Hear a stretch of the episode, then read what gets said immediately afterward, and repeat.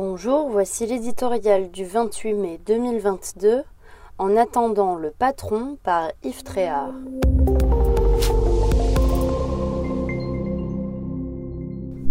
L'effet du chaos de la présidentielle? La droite républicaine semble groggy à l'approche des législatives. Elle aurait pourtant toutes les raisons de se manifester haut et fort. Un flou certain entoure les intentions d'Emmanuel Macron.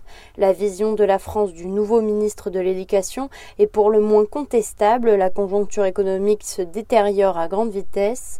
Dans ce contexte peu enthousiasmant, on n'entend que Jean-Luc Mélenchon. Sans complexe, le matamor de la gauche radicale, lui, se voit déjà à Matignon.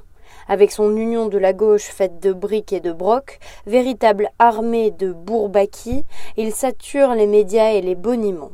Là où, précisément, le parti LR est supposé avoir des arguments autrement plus sérieux à faire valoir.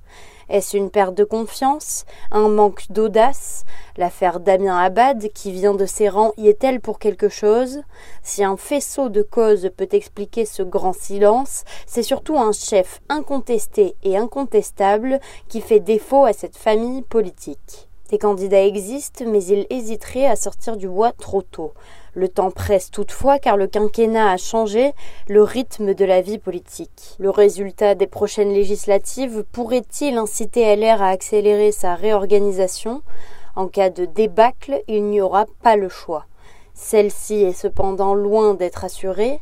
Rares ont été les déserteurs parmi les quelques cent députés sortant du parti après la présidentielle. À l'issue du scrutin, ils auront peut-être du mal à rester le premier groupe d'opposition au Palais Bourbon, mais leur bon ancrage local pourrait les aider à éviter le pire. Ils ont cet avantage sur leurs concurrents, qui sont souvent parachutés ou attaqués par des dissidents, dans le paysage politique actuel, la droite républicaine se distingue des autres formations. Celles-ci, faiblement ou artificiellement implantées dans l'ensemble du territoire, vivent sur la fragile popularité de leur tête d'affiche Emmanuel Macron, Marine Le Pen, Jean-Luc Mélenchon.